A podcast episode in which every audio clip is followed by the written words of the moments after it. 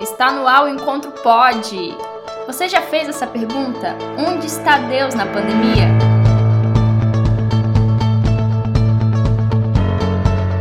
Olá, amigos. Eu sou o Tiago, um dos pastores aqui da comunidade Encontro, e é muito bom estar aqui para conversarmos a respeito do assunto Onde está Deus na pandemia? Talvez nós deveríamos começar considerando onde ele não está. E eu creio que Deus não está presente como sendo o articulador mestre dessa doença, nem de outras. Ele também não fica planejando como vai castigar a raça humana, se vai fazer ela sofrer e ser humilhada. Tampouco creio que está por trás das diversas ondas separatistas, criadoras de polêmicas, de fake news e de discursos de ódio dos nossos dias. Muito menos nessa insensibilidade instalada que reduziu mortes de pessoas apenas a dados estatísticos. A história bíblica nos diz que o mundo ficou imperfeito e desequilibrado quando os seres humanos decidiram se separar do plano perfeito de Deus e construir suas próprias vidas. Então, esse não é um mundo funcional assim como Deus planejou. Deus vê o mundo e as pessoas com olhos de amor, e isso precisa de novo sempre ser lembrado. Philip Ansem, um escritor cristão, disse o seguinte: A dor é o megafone de Deus.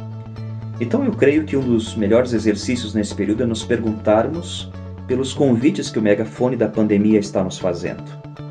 Essa me parece ser uma oportunidade clara para amadurecermos e administrarmos melhor os nossos relacionamentos, exercitarmos o controle emocional, a paciência e, por fim, entendermos que o mundo e a vida não são apenas nossos, que precisamos nos importar com as outras pessoas, aquelas que nos cercam, então penso que a pandemia nos ensinou a respeito de generosidade, escancarou diante de nós o quanto somos uma sociedade desigual.